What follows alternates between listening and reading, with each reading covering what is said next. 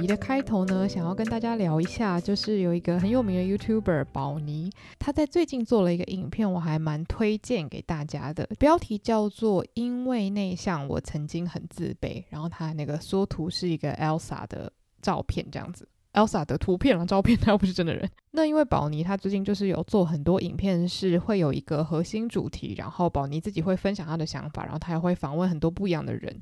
我个人是很喜欢这个形式，因为他访问的很多人，当然有一些是他自己的 YouTuber 朋友，可是绝大多数可能都会是，呃，可能是学校老师或者是研究生啊、同学啊，就是各式各样的人都有，所以你会觉得哦，你好像是真的从很日常的跟你一样的人身上听到很多可能让你很有共感，或是让你觉得很惊奇的一些事。那今天要跟大家推荐的这个影片呢，当然就是宝妮他自己本身也是一个内向的人，就是传统上会觉得他好像某些特质特别展现出内向者的形式这样子。然后他也有访问很多不一样的人，然后同时呢，他也有呃细细的算是分了一下，说，诶，内向其实有分很多种，就例如说是焦虑型内向啊，还是社交型内向等等，还有什么思考型内向。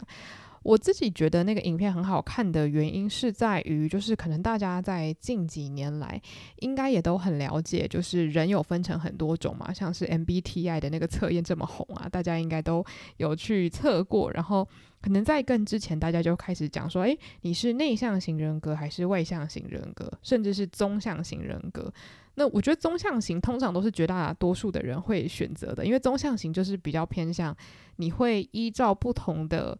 场合或者是不同的情境去切换你的个性，因为很少人是那种非黑即白，就是哦，我超外向，我永远都就是精力满满满，然后也很少人是极度害羞嘛，因为通常这是比较光谱两端的，绝大多数的人都是在光谱上面就是跑来跑去，应该说四散啦。对，那或者是从你小时候到长大，可能经历过很多事情，或者是你在不同的场域也会有不一样的个性展现。但总之，我想说的是。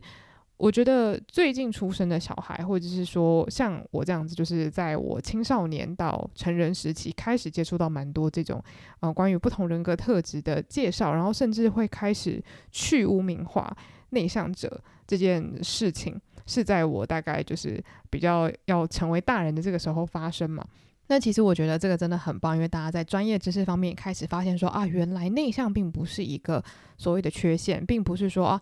你看到了一个比较内向的小孩，或者是当一个小孩好像呃，比如说站上台或是跟别人打招呼的时候，没有办法像其他小朋友一样很自在，我们就要去矫正他。那我觉得在宝妮这个影片里面，如果你真的想看到很多就是很硬核的知识的话，我觉得倒还好。我自己最喜欢那个影片的点就在于有访问很多不一样的人嘛，然后其实呃很多受访的人他们都会分享一些很确切的故事。然后这些故事就真的让我非常非常有感觉，而且，嗯、应该是说都是在一些非常非常就是鸡毛蒜皮的小事上面，我很有感。之前在集数里面我也有分享过，就是嗯、呃，我如果在比较多陌生人的场合，我就会容易不知道要做什么，或者是不知道跟别人聊什么嘛。所以可能有些人也知道我自己是比较偏向内向型人格的。当然，在很熟悉的人面前，我可能看起来是非常活泼欢快，甚至呃可以说是偏向一个开心果嘛。就不是说我很会讲笑话，但是就是因为我的行为比较滑稽，所以可以常常带给家人朋友一些笑料。但是在比较广大的群体里面，我觉得我真的是蛮属于内向型人格的，而且我非常非常喜欢独处到一个蛮恐怖的境界嘛，就是我真的是非常急需要自己一个人待着的那种性格这样子。所以我在看这个影片的时候，我就发现哇，跟我相像的人真的好多，而且其实我真的回想过去，我我不禁觉得就是很感恩，因为。我虽然有在很多的社交场合感到不安过，可是我其实从来都没有从我最亲近的人身上得到一个讯息，就是哦，你的个性很奇怪，或者是你应该要改变。但我觉得这可能跟我的就是你知道比较本来的个性有点关系啦，因为我觉得内向的展现有分很多种，但是呃，在大部分的学校体制下面，我觉得我还算是可以 handle。就是在开学的时候，虽然会很焦虑啊，或者是当遇到不会的事情，也是会有点小害怕。但是我觉得那个焦虑的感觉，并不会让我非常外显的表现出我很害羞。我还是可以，就是好好的跟别人打招呼，或者是进行一些简单的对话。尽管我的内心可能很害怕，很担心别人不想跟我讲话。那我觉得，其实主要会让我觉得困扰的部分啊，主要都是我自己。内在发现，这样讲好像有点奇怪。不过就是你知道，有些小朋友他可能小时候不跟人家打招呼啊，然后父母会很生气啊，就说你这个小孩没有家教啊，会揍他打他。那可能很多时候小朋友就是真的因为他的内向性格的关系，跟陌生人打招呼这件事情对他来说很困难，所以要因材施教嘛，而不是说，诶，别人家的那个什么小明可以，你为什么就不行？我觉得我自己虽然没有经历过这种事情，但我自己经历到的比较像是，嗯、其实许多内向者都不太喜欢，就是，嗯，怎么讲，拜托别人事情。那不想拜托别人的原因有非常多种，但是其实很多 内向者他们是觉得说，哦，我要去跟别人讲话，然后还要讲说，哦，不好意思，可不可以请你帮我干嘛干嘛？这件事情其实本质上也会让人很害怕，然后再来就是也是不想麻烦别人。所以种种原因交织底下呢，可能就连点餐点饮料都会给自己很大的压力，觉得说，哦，我一定要准备好，不要带给别人麻烦，我一定要想好我等一下点餐的台词是什么。然后在那个影片里面，宝妮有访问到几个人，然后就有一个人讲了这一件事情，就是说他在点餐的时候都会彩排，都会 re 稿。然后我就瞬间觉得说，哇，天呐，原来世界上有人跟我一样，因为我是那种我点餐前我是真的。我我不会说我焦虑，但是我一定会 re 稿，就是它已经成为了我的习惯。然后像我觉得我家人其实蛮可怜的，就是因为我爸妈都是属于那种哦要点餐了，诶那个那个我要诶这个这个面哦那个那个墨鱼嗯墨鱼意大利面，然后嗯辣的，就是他们会很自在的，就是看着那个 menu。然后有点想到就点，想到就点。那当然有的时候，就如果拖太久的话，我自己也会觉得说啊，那你应该要先 re 好。可是我觉得我自己对于点餐的那种快很准，然后还有不要麻烦别人的这个渴望，其实蛮。恐怖的，就是我每次都会跟我爸妈说：“等一下，你们先不要点餐，你们先想好要点什么，你们再点餐。”就是有点过于不及啊。当然，就是如果你太拖到人家时间，是真的不好。但是像我这样，可能又是有点太焦虑。但是我真的觉得它已经是一个我非常内化的习惯了。就是我会觉得，在点餐之前，我一定要很确保知道我自己的台词是什么，否则我完全不想要举手叫人家来帮我点餐，我会非常的害怕。对，所以。这个部分听到那个人分享，我就觉得哇，有人懂我，我真的很开心。然后我又看到另外一个人分享，我也觉得很有感。就是我记得其中有一个分享者，他就有说，他只要参加一些就是让他很疲累的聚会的话，他一回家会立刻很像那种已经手机电用光的那种手机，就要立刻充电，否则是完全不能使用的状态。就是他会立刻昏睡这样子。然后我就瞬间又想说，天呐，我的朋友，你是我朋友，你知道吗？就是。我完完全全就是一个会这么做的人，然后其实有一度我蛮困扰的，因为 就是你知道突然昏睡这件事情是会让我觉得哦，自己真的好像猪哦，就是可能那天我真的没有做什么，我就是只是去赴了一个约，然后前面我可能也就是很正常的过我的一天，但是如果那个约真的就是让我在能量上面感觉到，假如说话不投机，可是对方又一直想要跟你分享事情，或者是你。莫名其妙的感到有压力，要去分享一些你本来不想讲，或是你真的完全没有兴趣的主题，等于是你有点被迫被关在那个场域，然后要进行社交的话，回到家真的会很恐怖，就是立刻昏睡三小时，然后三小时醒来之后，你才真的觉得哦，我又回到了我原本的自己。我竟然会觉得说，一天呐，我体力也太差了吧？可是当你发现说，诶，今天如果你跟一些你真的聊得很来的人，开开心心的度过了一整天，你回家的时候你会更亢奋，你会更开心，然后会很津津有味的去回味这一天到底发生了哪些好玩的事情。所以你就会发现说，哦，原来这不是体力的问题，这是能量的问题。今天不是说你跟一个人在一起很久，他就消耗你的能量，是这个人他跟你对话的时候，你们之间的火花给你带来了什么样的影响。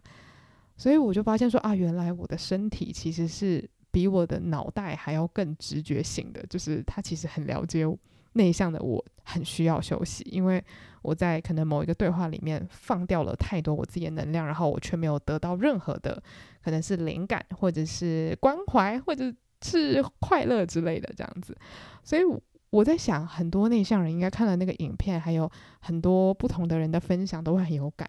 所以就是真的很大力推荐。然后如果你自己是比较外向的人，我也很推荐你可以去看一下，因为搞不好里面的很多分享会让你想到一些你身边比较内向的朋友，那可能你也会更了解说啊，原来他会这么做是因为哦，可能他内向性格某一些因素驱使，就是蛮有趣的啦，可以了解不同人的面相，我觉得是一件很好玩的事情。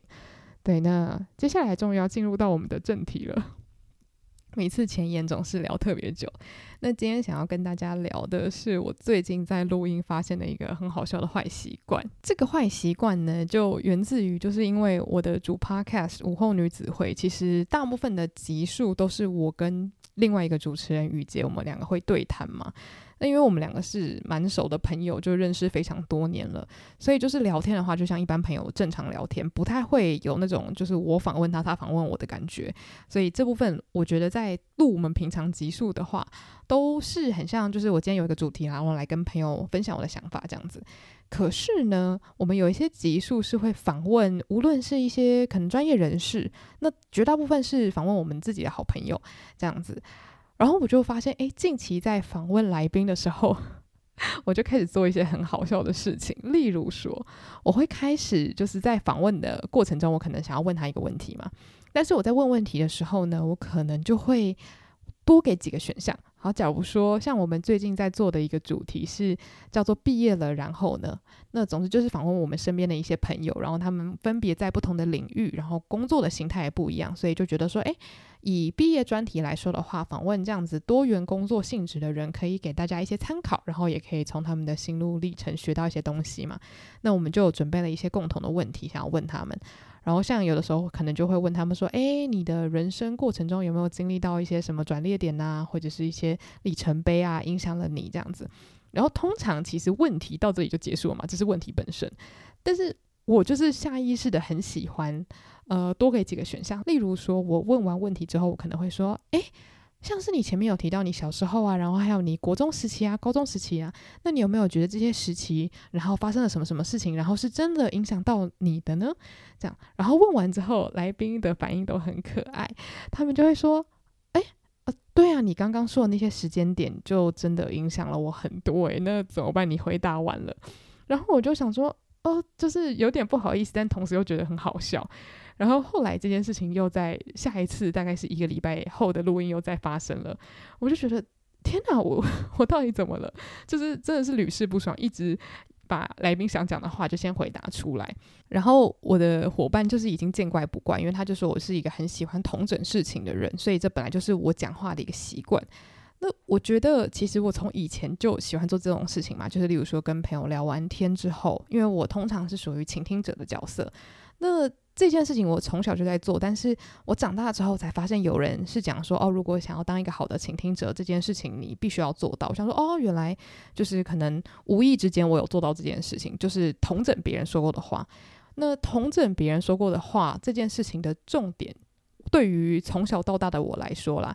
其实很简单，就是我想要确定我刚刚听你说的这些话。我的理解是不是对的？就假如说今天朋友在学校发生了一件狗屁倒灶的事情，然后他分享给我，然后还有他的心情啊，他有多气啊，他有多委屈啊之类的，那我可能听完之后，我可能就会用呃比较有同理心的方式再重述一次刚刚发生的事情。当然不是说很像那种学校考试，就真的是重述一次刚刚的故事，但是我可能会说哦，所以他刚刚是怎么样怎么样，然后你真的觉得很怎样怎样吗？哦天哪，怎样怎样怎样，就是。还会搭配一些我自己的想法，那对方可能就可以借此确定说他讲的故事我是不是有完整的接收到。那所以我相信这个在例如说说话的技巧书里面好像有教过吧，就是说你这样做的话，也可以确保你们之间的沟通是很顺畅的。所以这的确是我从小到大的一个习惯，没错。那这个习惯有套用在我做节目，就假如说要做结尾，或者是可能我的伙伴讲一整段话，我也会稍微就是习惯性的同整。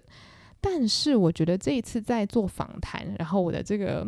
我可以说是坏习惯啊。虽然我我觉得它坏不坏，这个也取决于来宾本身。我觉得它的来源其实是我出社会之后的工作经历，然后因为我觉得很有趣，所以就想要跟大家分享看看。就不知道大家有没有人生中有这样子的经验？那我自己的工作本身主要都是跟教学有关系。那因为我教学的时候，有的时候是用英文，有的时候是用中文嘛，因为教的。科目不太一样，就是主要都是跟呃文学、电影还有语言有关啦。不过就是，假如说今天教的对象是年纪比较小的人的话呢，可能会以内容为主，然后语言为辅，所以是以中文授课。那如果是以英文的话呢，可能内容就会相对的比较简单日常，但是以全英文进行等等等的这样子。但是呢，我发现在做这两件事情的时候，都有一个共通点，就是对于我的学生们来讲，会有一些东西是相对很陌生的。我打个比方来说好了，呃，当我在教文学或者是电影，或者是一些情怀的时候。呃，就像是因为我在教电影的时候，里面会带到很多情感方面的东西，或者是哦、历史的背景。因为像我教的电影，可能像是《再见列宁》啊、《新天堂乐园》啊，或者是《艾米丽的异想世界》啊，这些电影其实我老实讲，都是很多人长大之后才会越来越爱的电影，就是会需要细细品味的那种。所以其实你要让年纪比较小的学生去了解这些电影，他到底想说的是什么，或者是试图让他们去跟自己的生活产生连接的时候。会相对困难嘛？那反过来说，今天如果是用全英文聊一个很日常的东西，也许那个主题用我们的母语来讲，哦，可以侃侃而谈，聊三个小时都没有问题。可是因为今天是用一个外语，外语本身就会让人觉得，哦，就是使用起来比较不熟悉嘛，不然为什么要学，对不对？就是我们平常不常用啊。所以在使用外语讲一个东西的时候呢，你也会相对觉得好像能说的东西没有你原本用母语能说的多嘛。所以我在教学的时候就会遇到这两个问题，就是我发现，诶，学生他可能很会使用他的母语表达日常的议题，可是当我们在讲电影或是情怀的时候，他脑袋就突然卡住，想说，诶，那我看完这个电影，我有什么想法？很感动，很好看，很精彩。那假如说今天我们的课程就停在这里的话，那就很可惜嘛。今天如果我们看了一个电影，然后我的心得是很好看的话，那我们干嘛要去上课呢？我们就去电影院看电影就好啦，对不对？我就觉得说今天。我身为一个老师，不是说我特别聪明或者是怎么样，可能就是年纪比比学生大了一点点这样子。我觉得我能做的比较像是去刺激他们的想法，去让他们主动的把电影的内容跟就是他们的人生连接嘛。所以我在问问题的时候，我常常会用以下的 问问题方式，就是我可能会说：诶，在《艾米丽的异想世界》这部电影里面啊，然后里面的角色做了这件事情。你觉得它合理吗？还是不合理呢？那假如说像我今天，假如说我是一个非常嫉恶如仇的人哦，我可能看到他做这件事情，我可能会觉得哇，司法正义真的是太棒了！我觉得我们就是要私下的处决一些就是恶邻居啊，什么什么之类。就我可能会举一个很夸张的例子，来让学生知道说啊，我大概可以怎么样的去分享我在电影里面看到的内容跟我自己的想法。那举很夸张的例子的原因，就是因为我要举一个学生不太可能会讲出来的例子，比较偏激，就是几乎是有点扭曲电影内容的那种例子，让学生能够去呃，算是模仿它的架构，可是他不能照抄我的内容，因为我讲出来的内容可能太荒唐了，或者是完全不是他的想法。那反过来说，今天如果我是用全英文在教一个简单的。呃，主题的时候呢，我也会这样子，就是我可能会用英文去表达说，哦，如果是这个主题的话，我可能会说什么什么什么。那我可能会以自己的经历出发去举例句，或是讲一整段来当做一个范例嘛。那通常学生跟你的生活经历绝对是不一样的，他也不可能举出你刚刚说那些例子，所以他会知道说，啊，我可以 copy 老师刚刚的句法。或是 copy 老师刚刚用到的一些重点单字，可是我可以套用到我自己的生活，就等于是你就提供他们一些架构，让他们有那个钢骨可以去填那个，就是。筋肉嘛，就是其实这就是老师常在做的事情啊，就像我们以前小时候在写那种照样造句的感觉。所以这件事情其实我没有自己去多想，就是没有在想说啊，我当一个老师我要这么做，就是一个很自然而然的，因为你想要鼓励你的学生多分享一点他们具体观察到的东西以及他们的想法，所以久而久之，我就发现我自己在说话的时候会非常自然的开始提供这样子的。呃，练习范本吧，就是我在跟学生说话的时候，除非学生已经准备好要发表了，但是如果他们好像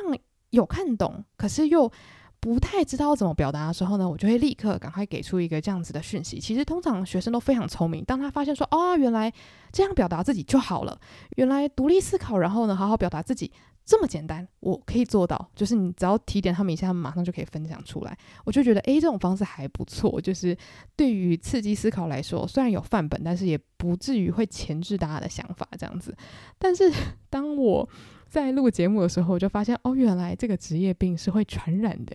就是当我在跟我的来宾说话的时候，我也会 默默的使用这个方式。但是其实我觉得他需要。被改正，因为在访问人的时候，我毕竟不是在上课嘛，我毕竟不是在教学，所以我其实，在做任何访谈性的节目的时候，我的主要出发点都是我今天想要这些来宾来我们节目上面分享他很宝贵的经验，所以我自己这一两个礼拜是真的有小小的反省一下，就觉得说，呃，这个老师病真的是有点影响到我在访问的时候，就是。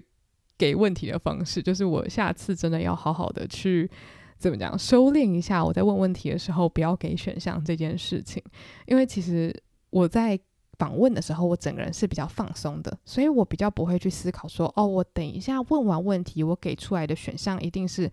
要。很荒腔走板，一定会是来宾不会举出来的例子。我就会很自然而然的把我自己就是猜想他可能会说什么的答案讲出来。所以很多时候，因为我们访问的来宾跟我是同文层嘛，所以我们的想法就非常有可能是很接近的。所以我是真心的，就是有一点点小小不好意思，因为我觉得在访谈的时候，你当然都会希望。你自己的想法是可以由你自己口中说出来的嘛？就当然，如果主持人跟你有志一同的话，也会觉得说啊，就是你懂我，我懂你这样。不过我是真的觉得这一部分我要稍微再更有自觉一些些。但是我还是觉得蛮好玩的，因为我就不禁在想说，诶，有没有人就是在工作上面的一些习惯会带到你自己生活的特定领域，或甚至是假如说你有像我一样，就不一定是在做一个副业，但是你可能。嗯、在你的工作之外的时间，有在做一些别的事情。那你有没有发现，诶，工作那个面向的你会在另外一个领域突然就这样蹦出来，而且是你从来都没有注意到的。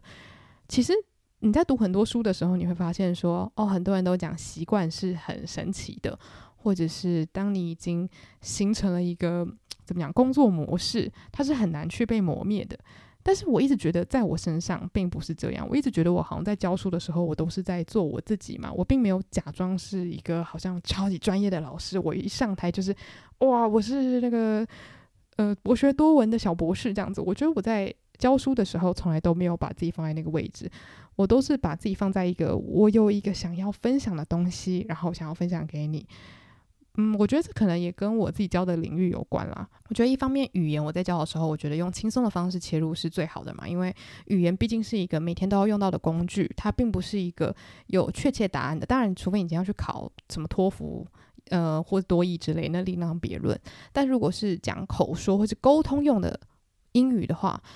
它其实并不是一个非常非黑即白的东西。语言这个东西，它每年、每天、每一秒都在变，每年都有新单字，对吧？所以我觉得我是把自己放在一个就是这个语言的热爱者，然后我把这个语言知识分享给我的学生。那当我在教电影的时候，我更是把自己放在一个哦，我对这个电影。有热爱，我对他有了解。那今天我的学生对这部电影完全不了解，那我可以用我的方式带大家入门，这样。所以我觉得抱持着这样的方式，我很容易都把自己放在一个平辈的状态，至少我是这么认为。可是实际上，当我在教书的时候，我毕竟还是一个领导者，就是我引领着学生去认识到某一个领域，而且其实实际上我们的年龄是有差别的，就算没有差，就是什么真的二十岁。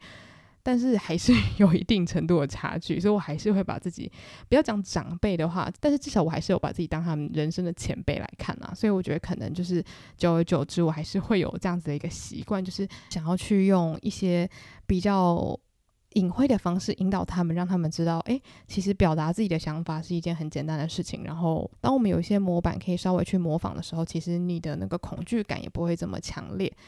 对，所以 花了这一整集跟大家分享这个，不知道大家会不会觉得真的很琐碎？但我一直觉得这个真的蛮好玩的啦。就是职业真的会影响一个人蛮多的，尤其是这一部分我其实从来没有想过他会在我做节目的时候冒出来。我也是觉得，诶，蛮想要听听看大家有没有这样子的经历。然后那一天刚好我在跟我的学生们聊怀旧这个议题嘛，那我的学生们其实年纪都非常小，所以我原本其实很好奇说，诶，他们年纪这么小的，算是年轻的弟弟妹妹，